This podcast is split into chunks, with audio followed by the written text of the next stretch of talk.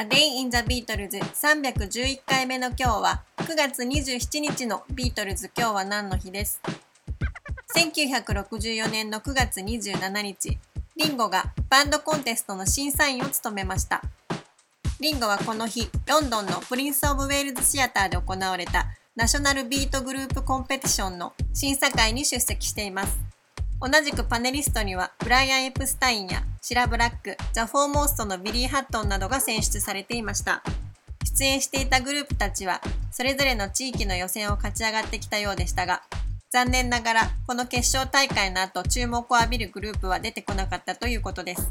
そしてこのショーの後半の午後9時45分から10時35分の部分は It's Beat Time というタイトルで BBC のテレビで生放送されました。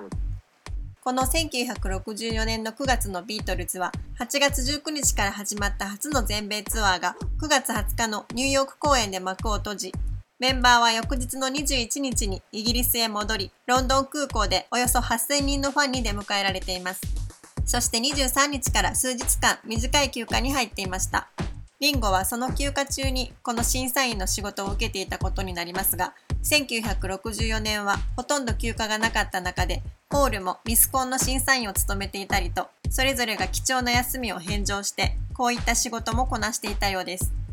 デレク・テイラーによると、ビートルズはツアー中にも外部の人間と付き合う機会がいくつかあったと言いますが、その中でリンゴとポールはよくやってくれたと語っています。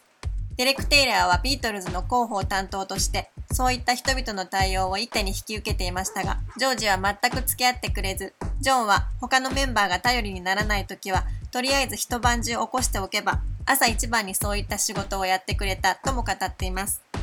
やはり想像通りメンバーの中で外交的なのはポールとリンゴで、ジョンは薬とお酒でどうにかコントロールできて、ジョージは広報に関しては完全に非協力的だったということになりますが、そういった背景から考えると、デレク・テイラーがデイリーエクスプレス誌で初めてビートルズと仕事をした時に、そのコラムの担当を話しやすそうだからと常時に依頼していたことがなんだかおかしく感じてしまいます。A Day in the Beatles 311回目おしまいです。